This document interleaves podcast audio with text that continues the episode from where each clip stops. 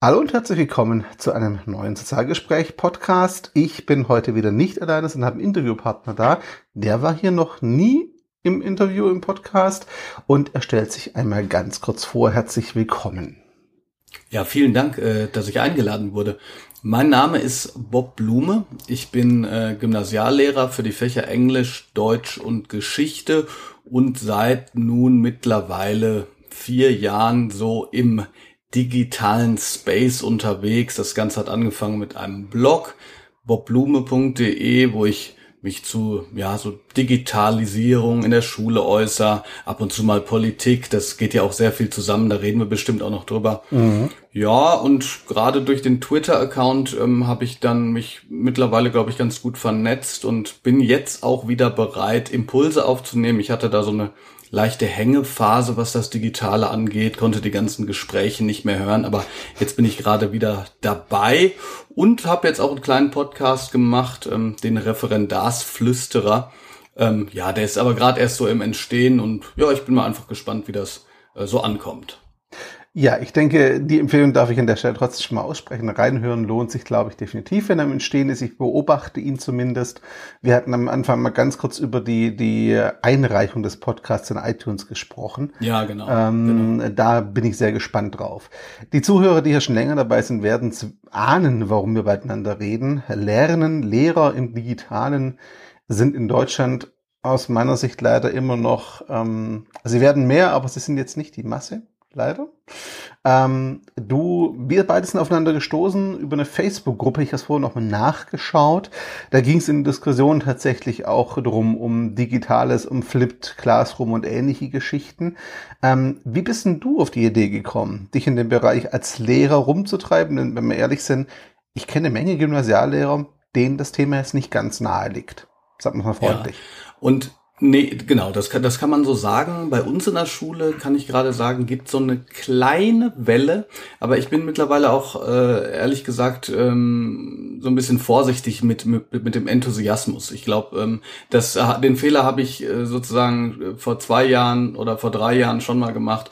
Deshalb, wie gesagt, ich bin vorsichtig, aber ich merke, dass seit eine Cloud auch wirklich funktionstüchtig bei uns in der Schule ist und das WLAN auch funktioniert, mhm. ähm, tut sich einiges. Ich bin da ganz anders zugestoßen, ähm, weil ich habe in meinem Referendariat hatte ich mit jetzt dem Digitalen nichts zu tun, außer ähm, ja so ein bisschen den Wunsch im Referendariat in dieser Drucksituation irgendwie ähm, mich zu artikulieren und das halt über einen Blog zu tun, weil ich äh, tatsächlich, also so ganz äh, lutheranisch habe ich erst die Thesen äh, sozusagen an die an das Fenster gehängt, beziehungsweise an die Tür im Referendariat und dann dachte ich, ja gut, das geht heutzutage ja vielleicht anders, war da aber ganz ähm, jungfräulich. Ich bin darauf gestoßen, ehrlich gesagt, weil ich in meinem winzigen Blog, muss man damals sagen, also das hat, glaube ich, ungefähr drei Leute gegeben, äh, die wussten, dass der da ist, mhm. massiv von äh, Christian Füller, diesem mhm. äh, Bildungsjournalisten, ähm, für meine Verhältnisse angegriffen wurde, nachdem ich seine Fernsehsendung kritisiert hatte. Und das, mhm. äh, ich war total sauer und, und wir haben uns gegenseitig niedergemacht. Das Gespräch kann man heute auch noch lesen. Da ging es irgendwie darum, dass die Fail-Teacher, also die Leute, die, ähm, also die Lehrer, die äh, den Unterricht nicht mehr vorbereiten und, und die keine Lust haben auf alles Neue, dass die gefeuert werden müssten und dass die Verbeamtung doch ähm, dem total entgegensteht. Und damals fand ich das unaussprechlich böse. Mittlerweile habe ich meine Meinung dazu geändert. Aber was ich nur sagen will, das Ganze hat dann so hohe Wellen geschlagen und ich habe plötzlich mit so vielen Leuten ähm, geredet und bin mit denen in Kontakt gekommen, ähm, dass mich das dann auf Twitter gespült hat und als ich dann irgendwann verstanden hatte, was ein Hashtag ist. Ich glaube, bei mir hat das ein bisschen länger gedauert alles. Mhm. Ähm, da konnte ich dann über so Hashtags wie adchat.de und auch adchat selber, also die englische, die australische Version, ähm, äh, ja, wurde ich plötzlich überflutet von so ganz vielen Keywords, so Schlüsselwörtern, die ich vorher noch nie gehört habe. OER und ähm, CC und alles das, was man eigentlich, wenn man, naja, ich sag mal ein halbes Jahr auf Twitter ist oder oder ja gut, Facebook weiß ich nicht, aber auf Twitter zumindest ähm, was was zum ganz normalen Vokabular gehört. Das heißt, man kann im Prinzip sagen, über diesen Blog und über Christian Füller selber, der ja mittlerweile Chefredakteur von Freitag ist, mhm. bin ich da reingespült worden. Mittlerweile bin ich ihm sehr dankbar und bin ihm auch ähm, in der Kritik des, des, der Kritik des Digitalen eher näher gekommen. Okay, das ist spannend. Ähm, bevor wir zur Kritik kommen, lass mich ganz kurz so ein, auch für unsere Zuhörer so ein Bild deines Alltags zeichnen. Wie, wie integrierst du das, äh, das Digitale in deinen Arbeitsalltag als Lehrer? Wie nutzt du das tatsächlich? Ja, also ähm, das hat sich jetzt für mich relativiert. Relativiert insofern, als dass am Anfang habe ich das wirklich so gemacht, dass ich, mir ist Transparenz ganz wichtig, also in dem, äh, wie ich mit meinen Schülern umgehe, zu sagen, wie machen wir was, was machen wir und warum machen wir das überhaupt. Mhm. Ähm, und damals, also jetzt, ich sag mal, vor drei, vier Jahren war das so, dass ich den Unterricht, den ich vorbereitet habe, also den Verlaufsplan quasi komplett auf Evernote hatte und mit dem Beamer an, an die Wand geworfen habe. Ähm, eingeblendet dann noch die Uhrzeit, beziehungsweise wie lange man Zeit hat für, für die jeweiligen Gruppenarbeiten und so weiter und so fort. Mhm. Davon bin ich dann irgendwann abgekommen, weil ich gemerkt habe, obwohl ich allen Leuten sage, wie einfach alles mit digital wird, ähm, ist es doch ganz schön viel Vorbereitung gewesen irgendwann. Das ist dann für mich ähm, eingeschlafen. Mhm. Jetzt mittlerweile ist es so, dass es ähm, relativ ich sage jetzt mal unspannend vielleicht zunächst ist. Ähm, es ist so, dass ich ähm, nach dem BIOD-Konzept arbeite, also Bring Your Own Device. Und das muss aber gar nicht bedeuten, dass ich da sämtliche Apps oder so einsetze, sondern es geht mir oftmals nur um ja, das Handy, wie, wie äh, Lisa Rosa gesagt hat, als Kulturzugangsgerät. Das heißt, man kann mit dem Handy arbeiten. Was heißt arbeiten? Ich kann zum Beispiel was nachschauen. Ich kann ähm, im Englischunterricht das äh, Dictionary aufmachen. Ähm, oder als Problematisierungsinstrument, also zu sagen, okay, hier im Buch, äh, das ist von 2008, da werden australische äh, Teenager so dargestellt. Wie stellen die sich denn selber auf Instagram da beispielsweise? Ja, mhm. ähm, was passiert da gerade aktuell?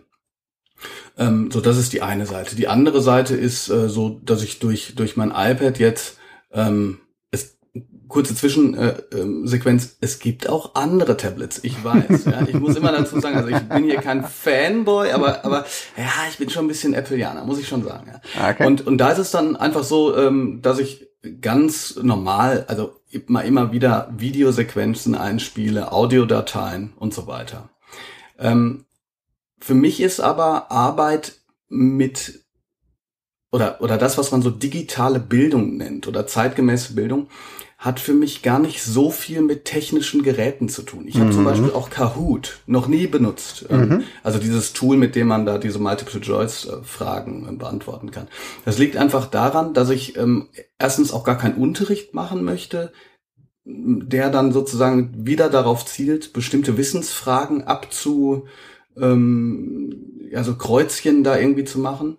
Und zum anderen liegt das auch daran, dass ich bei solchen Apps immer die Funktionalität sehen möchte, die es hat. Also mhm. was, äh, ich möchte nicht von Mehrwert sprechen, weil da, da kriegen, kriegt sozusagen die gesamte digitale Community, wenn ich das mal so sagen darf, einen, einen Brechreiz. Yep. Aber ich muss zumindest, wenn ich eine App benutze, eine Funktionalität haben oder, oder einen größeren Reflexionsraum.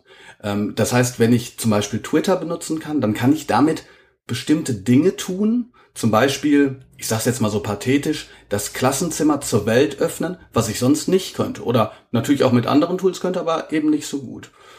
Äh, lange Rede, kurzer Sinn. Mir geht es gar nicht so sehr um das Technische, sondern mir geht es darum, zu problematisieren, wie wir momentan im Unterricht eben nicht ähm, über solche Dinge wie Google, Algorithmen, Kommentarkultur, Hate Speech, ähm, Filterblasen und so weiter sprechen. Das ist mir sozusagen noch wichtiger als tatsächlich die Geräte oder, oder die Tools. Das heißt, bei mir im Unterricht wäre es dann zum Beispiel eher so, dass wir eine Texterörterung ähm, auslagern würden in die Blogs, Kommentare schreiben und das eben zu Themen, die gerade auch aktuell sind. Also ich meine, das hat alles die negativen Seite für die Schüler. Die können jetzt zum Beispiel Sascha Lobe wahrscheinlich bald nicht mehr hören oder sehen. ja. Aber dennoch ist das dann ein Zusammenspiel. Ja, also man kann einen, äh, wir haben zum Beispiel, ich, ich gebe mal ein ganz konkretes Beispiel, wenn ich, wenn mhm. es in, in Ordnung ist. Ja, klar. Ähm, wir haben ähm, einen Sascha Lobo-Text zu, zur Netzpolitik in den Wahlprogrammen gelesen, aber gar nicht, um den zu erörtern, weil äh, Lobo selber ist ja eher ironisch bis zynisch, ähm, aber in dem Fall war das ja selber eine Texterörterung. Und dann haben wir einen Kommentar zu Lobos Text erörtert. Also eine Texterörterung zum Kommentar. Und mhm. anschließend konnten wir dann Lobos eigenen Podcast zu diesem Kommentar hören und abgleichen, inwiefern wir andere Schwerpunkte gesetzt haben als Lobo selbst, äh, als er diesen Kommentar auseinandergenommen hat. Okay. Und das ist spannend. Ja, das ist spannend. Sehr spannend. Weil das, das zeigt sozusagen äh, Relevanz auf vielen verschiedenen Ebenen. Deutschunterricht als wirklich medienkompetenter Unterricht, Deutschunterricht als die Befähigung zu einem Zugang zu, zu Texten, die Sinn haben, ja. Also Sinn haben bedeutet für mich auch immer zu sagen, die gibt es halt nicht nur in dem Heft oder nur mhm. in diesem Buch, ja. Genau, und das sind so Zugänge, ähm, die mir wichtig sind, weil ich glaube, dass vieles, was in der Schule gemacht wird, gar nicht zwangsläufig so weit weg ist vom, von dem Alltag, aber sozusagen oft fehlen sozusagen die Schlüsselstellen. Also nehmen wir eine Quellenanalyse in, in Geschichte. Damit könnte man äh, Bibis ähm, Wapdap-Video ähm, auseinandernehmen. Das ist kein ja. Problem, habe ich übrigens auch schon mal gemacht. Ähm, war spaßig, war spaßig. Okay.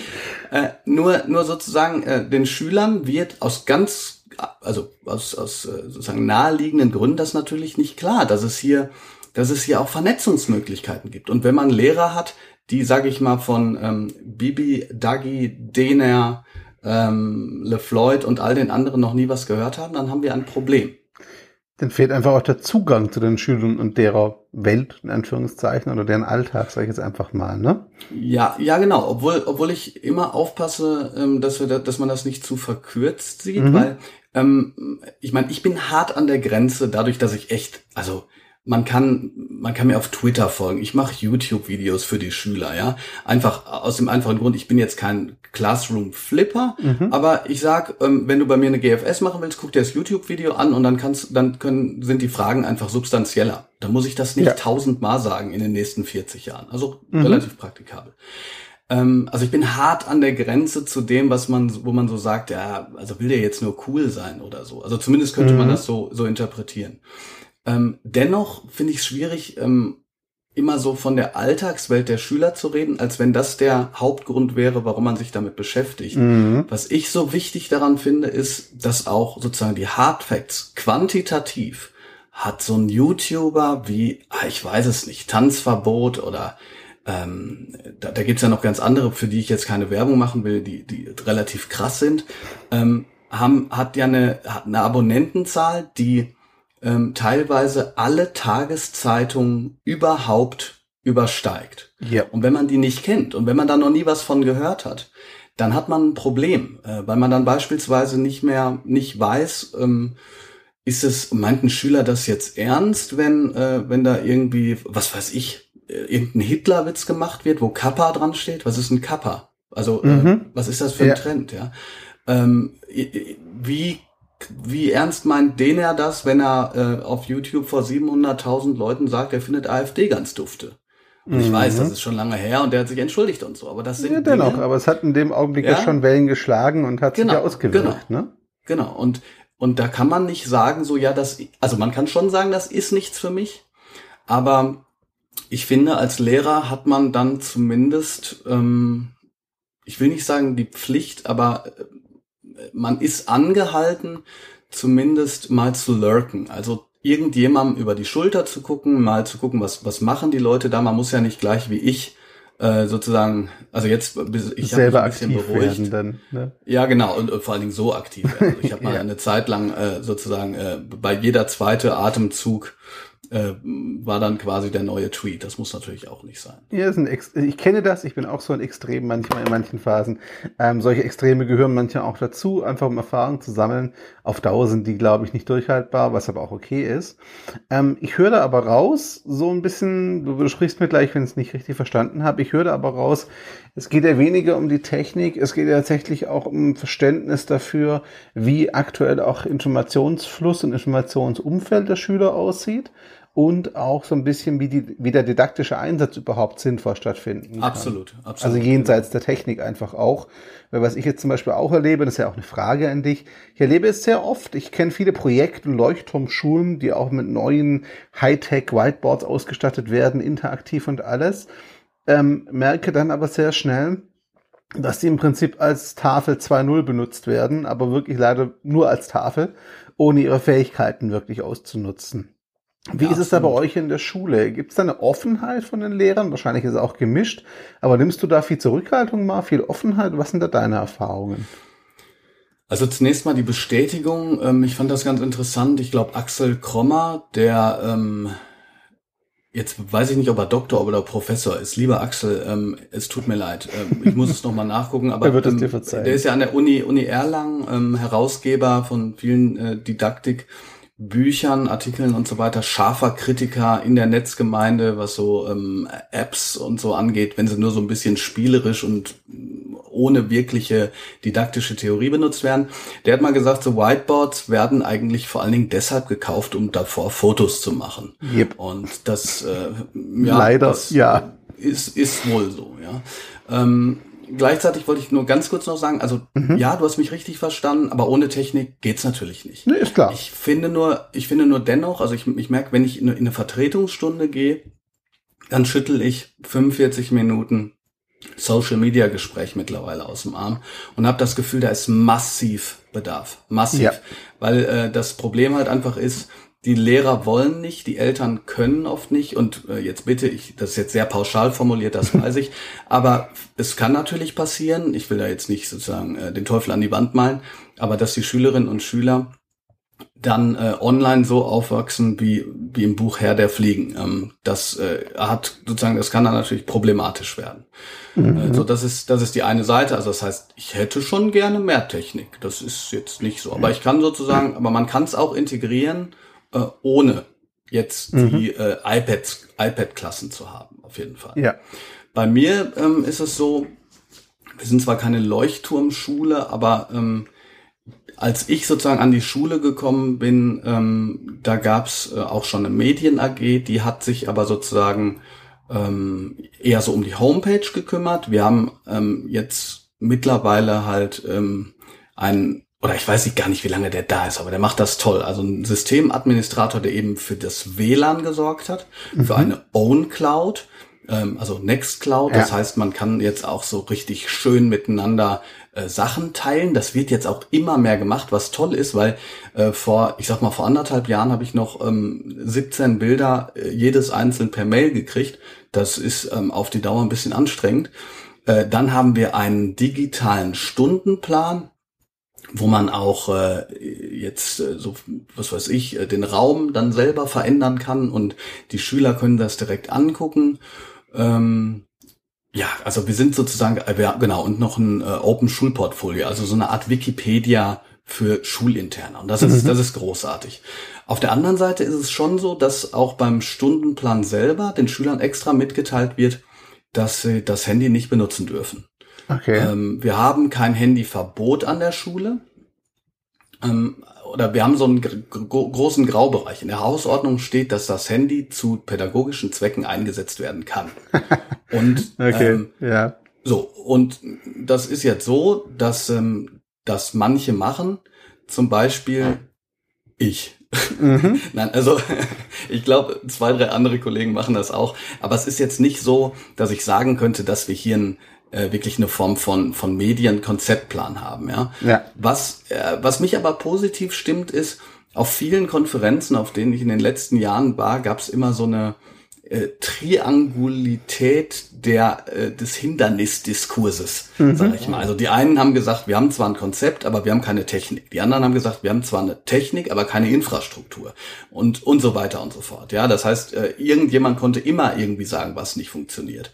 Und äh, bei uns an der Schule jetzt ganz konkret ist es so, wir haben jetzt erstmal eine gute Infrastruktur und ich versuche meine, also ich sage jetzt mal meine oder die Medien AG in die Welt hinauszubringen. Das heißt, wir haben jetzt einen Schul-Twitter-Account, ähm, der nicht besonders viel benutzt wird, also so 150 Follower. Äh, Twitter ist einfach nicht das große Ding, jetzt gerade was Schülerinnen und Schüler angeht. Und ich glaube, Eltern werden erst ganz langsam angefixt. Ich glaube, zwei ja. Eltern folgen unserem ja. Instagram-Account, der wirklich gut läuft. Mhm. Und Instagram ist einfach da, jetzt gerade so die Kirchturmglocke, ja, muss ja, man ganz klar sagen. Genau. Also wenn das auf der Homepage ist, äh, interessiert das erstmal keine Sau. Äh, dann kommen drei Leute und gucken sich das an.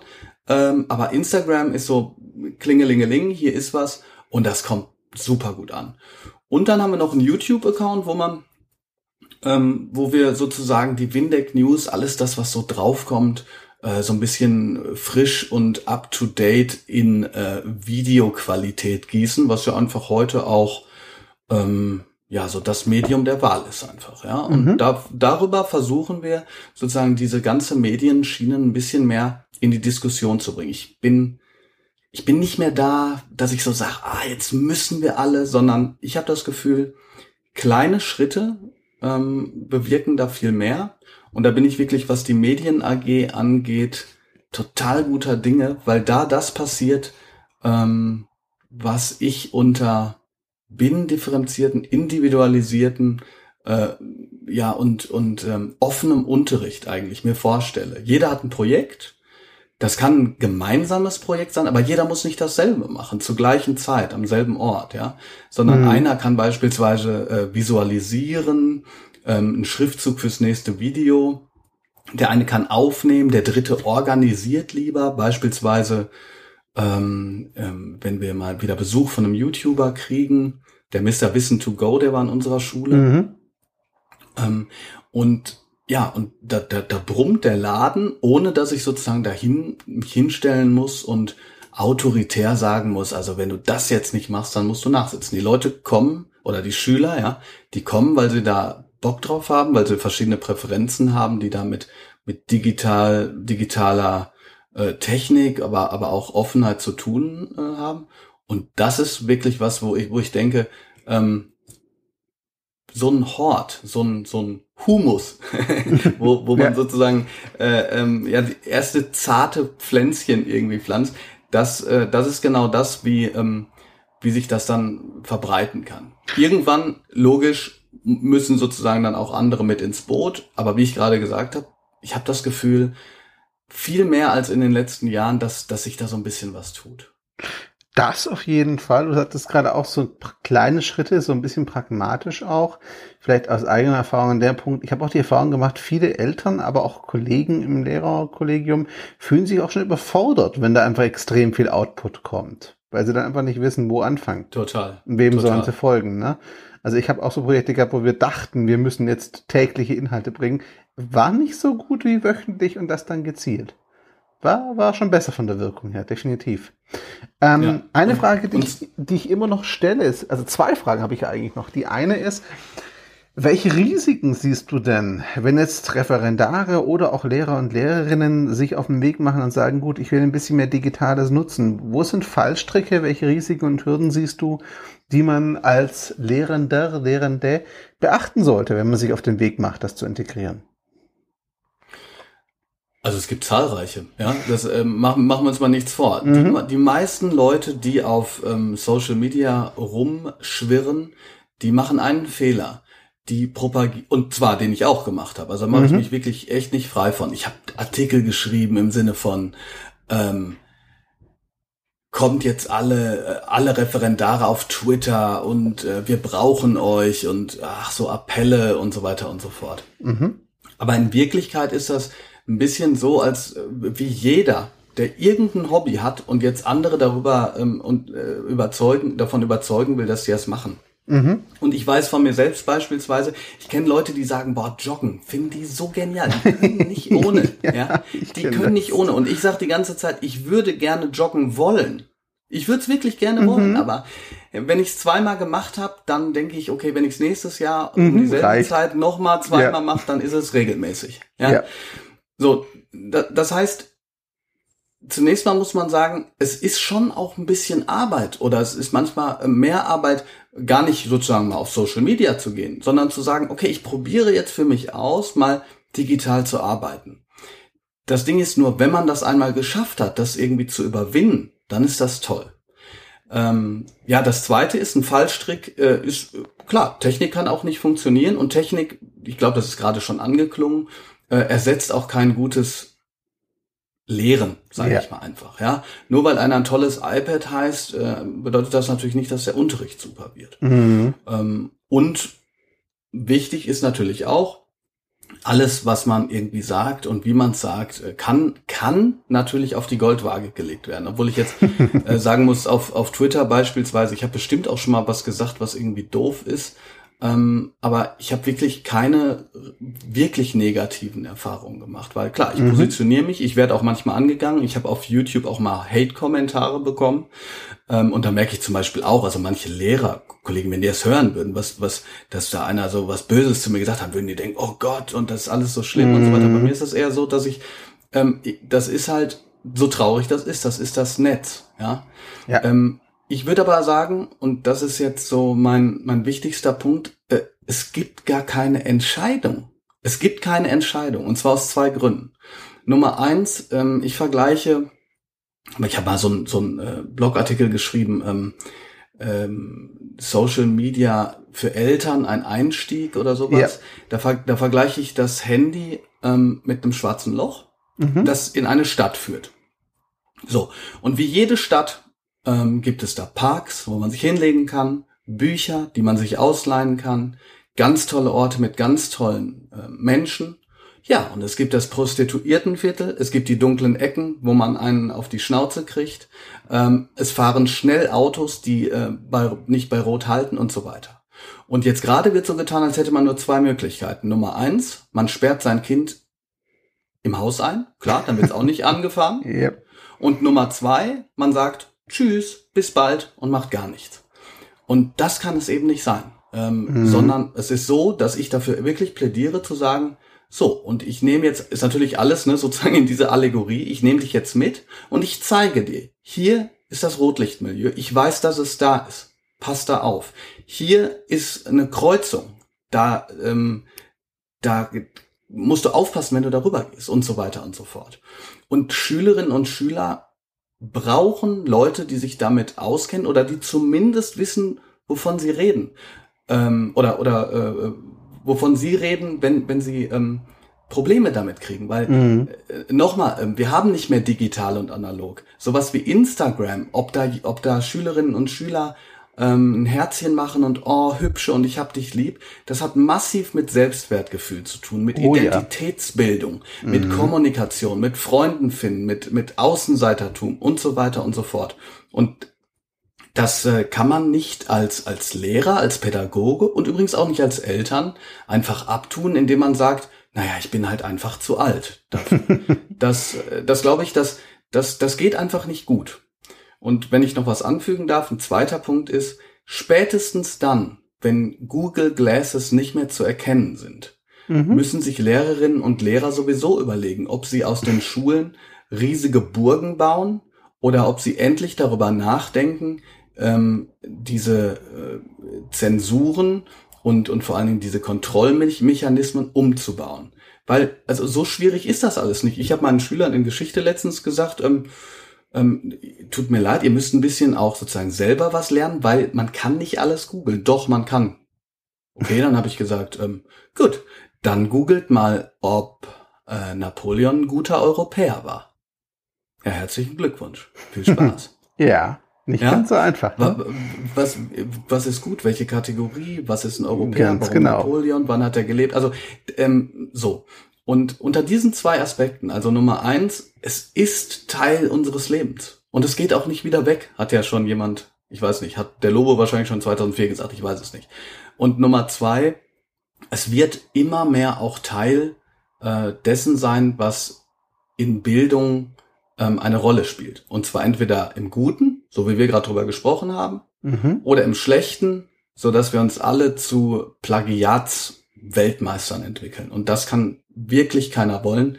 Ähm, und wenn ich das äh, mir erlauben darf zu sagen, ähm, die Bundestagswahl zeigt, dass wir äh, Schülerinnen und Schüler brauchen, die kritisch denken können, die Quellen überprüfen können, die wissen, wie man mit Fake News umgeht und äh, die auch erkennen, ob jemand einem den Bär, einen Bären aufbindet.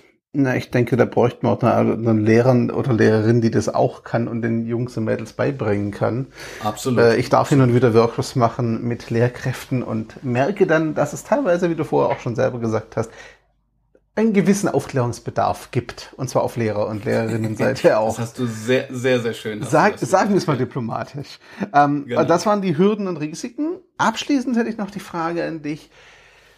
Was würdest du einem jungen Lehrer, einer jungen Kollegin sagen, die entweder frisch aus dem Referendariat kommt, da noch drin ist, oder als Lehrer am Start ist und sagt, okay, mit auch einem älteren Lehrer, Lehrerin, die sagen, okay, ich habe begriffen, das geht nicht mehr weg. Es kommt aber die große Frage, wo fange ich denn an? Weil was ich immer höre ist, dann kommen so Leute wie ich oder auch du zum Teil und wir erklären diese ganzen Möglichkeiten da draußen. Und nach dem dritten Netzwerk und der vierten Option ist dann schon Schicht im Schacht, weil dann ist es schon wieder so viel, dass es zur Qual der Wahl wird. Und niemand weiß, wo fange ich an, diesen Faden aufzudröseln, wo, wo gehe ich da jetzt rein in dieses Netz.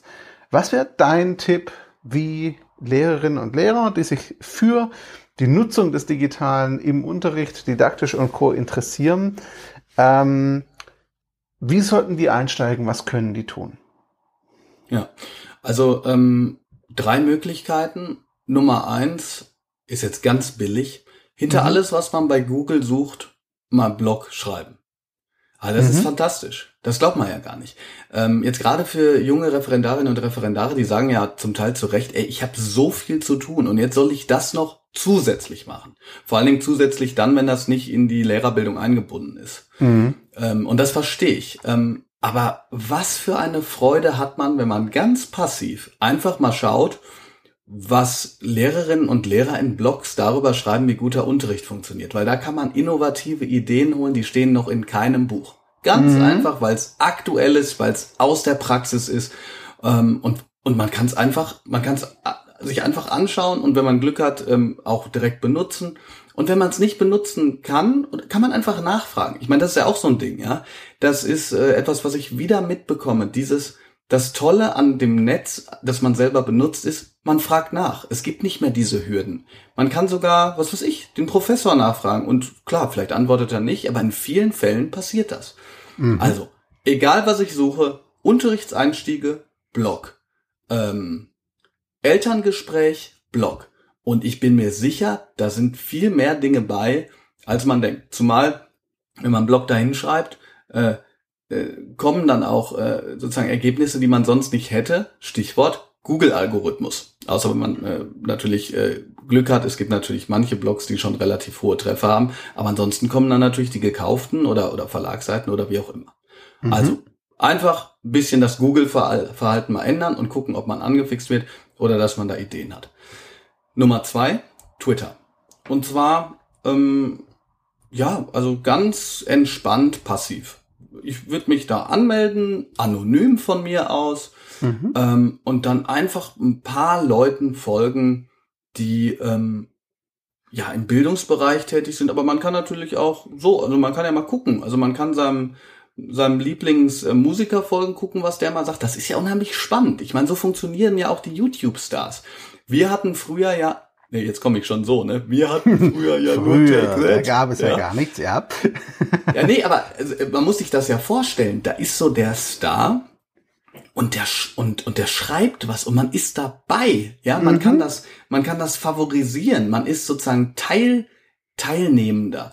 Ähm, und jetzt mal ganz fernab davon, das war jetzt ein bisschen Schülerperspektive, einfach mal ein paar Leuten folgen. Also ja. ähm, da gibt's ganz viele. Ähm, Dejan Michailovic ist einer. Ähm, dann, ähm, äh, ja, wie heißt er denn gleich? André Spang, Thorsten mhm. Labig. Ähm, mir kann man auch gerne folgen, Blume unterstrich Bob. Am einfachsten ist es, wenn man mal einem Hashtag folgt, sowas wie chat.de oder BayernEdu oder Bildungs-PNX, Bildungspunks und dann sieht man schon, da kommen ganz viele Impulse. Und ich glaube, als Referendar hat man ja viel zu oft das Gefühl, dass man die Raufasertapete auswendig kann, aber einem einfach nichts mehr einfällt. Ja. Und das passiert einem danach nicht mehr. Das kann ich garantieren. Das und das definitiv. dritte? Ja. Genau, und das dritte, absolut ähm, Podcast. Also mhm. will ich schon sagen, weil ich, ich habe irgendwo gelesen, aber der Artikel war vom Februar. Vielleicht ist auch schon wieder vorbei, aber diese wären jetzt auch wieder im Kommen. Ich weiß ja, es nicht. Die Welle nimmt die App nicht ab, das kommt schon noch. Also da sind wir gerade ja, dabei, also, Audio nimmt gerade Fahrt auf. Genau, also ich, ähm, ich glaube gerade ähm, Podcasts, die dann auch noch gut aufbereitet sind, vielleicht mal so einen weiterführenden Link haben, äh, bieten natürlich Chancen, äh, zumindest mal so in das Gespräch reinzukommen. Ja, ich glaube, ja. das, was wo, wo viele Angst vorhaben, ist, ähm, ist, dass sich das alles anhört wie so ähm, wie, wie Chinesisch. Das weiß man nicht. Was, was, was soll das, ja? Und das würde ich als Ausgangspunkt nehmen. Alles andere kommt, weil ich glaube, man kann, man bräuchte wahrscheinlich nur fünf Leuten aus der Bildungscommunity folgen. Ich klammer mich da ein bisschen aus, weil wie gesagt, ich nutze Twitter auch wie wie so normale Twitterer, ne? Und schreibt mhm. da einfach mal ein Wortspiel rein und so. Ja. Nee, aber ähm, wenn man so fünf, sechs, sieben Twitterer nur folgen würde, dann hat man nach einer Woche äh, sozusagen genauso viel, als wenn man ähm, äh, drei Tage Fortbildung zu, zu Moodle besucht oder, Definitiv. oder so. Ja. Ja. Ähm, so, da, so würde ich anfangen und ähm, dann sozusagen den Gedanken noch haben, ist vielleicht wichtig. Es geht nicht darum, sozusagen innerhalb von einer Woche äh, auf dem neuesten Stand zu sein, sondern ähm, was ich wichtig finde, ist diese Offenheit zu sagen, ja, ich gucke mir das mal an. Genau, und auch einfach die Bereitschaft, ähm, sich selbst einzugestehen, gut, ich weiß es noch nicht, ist aber auch nicht schlimm, dann lerne ich es jetzt halt Schritt für Schritt. Genau. Ähm, genau passt ja. ja. Man muss ja nicht über Nacht zum Experten werden, den Begriff mag ich ja ohnehin nicht.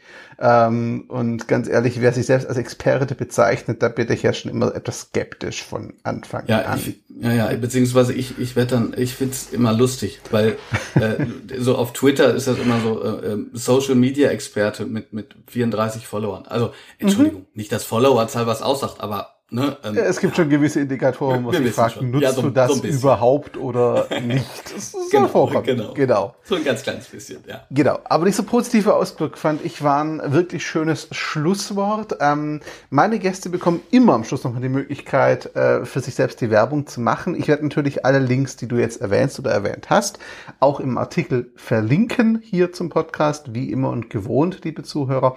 Das heißt, ihr könnt das alles nochmal nachlesen, bei Bob reinschauen auf Twitter und im Blog und auch im Podcast. Wie gesagt, reinhören nicht vergessen. Ich sag an der Stelle Danke für eure Zeit, dass ihr zugehört habt und dabei wart. Ich sag Bob ganz herzlichen Dank. Es hat mir viel Spaß gemacht. Wenn mir du auch, dafür ja. offen bist, Bob, gerne wiederholen wir das nochmal und setzen das fort. Das können wir gerne machen, ja. Ja, würde mich sehr freuen, weil ich glaube, da gibt es noch eine Menge Themen, über die man sprechen sollte, auch in dem Bereich. Ähm, und zum Abschluss hast du das letzte Wort. Entweder der Aufruf, wo findet man dich, und oder deine Bitte an alle Zuhörer, was du jetzt immer schon loswerden wolltest. Deine Bühne. Ich verabschiede mich schon mal. Ja, also vielen Dank. Ich, ich möchte es nochmal zurückgeben. Mir hat es auch sehr viel Spaß gemacht. Ich finde, solche Gespräche sind wichtig. Ähm, ich würde mich auch total zu, äh, freuen, wenn so einige zugehört haben. Vielleicht zwei Dinge. Ich glaube, Werbung habe ich genug gemacht. Ähm, vor allen Dingen, wenn die Links da drin sind. Wenn ihr das jetzt interessant fandet, dann ja, guckt gerne, guckt gerne mal vorbei. Ähm, ja, was ich wichtig finde, ist, ähm, es gibt sowas, das konnte ich eine Zeit lang nicht mehr hören und mittlerweile bin ich aber wieder der starke Verfechter.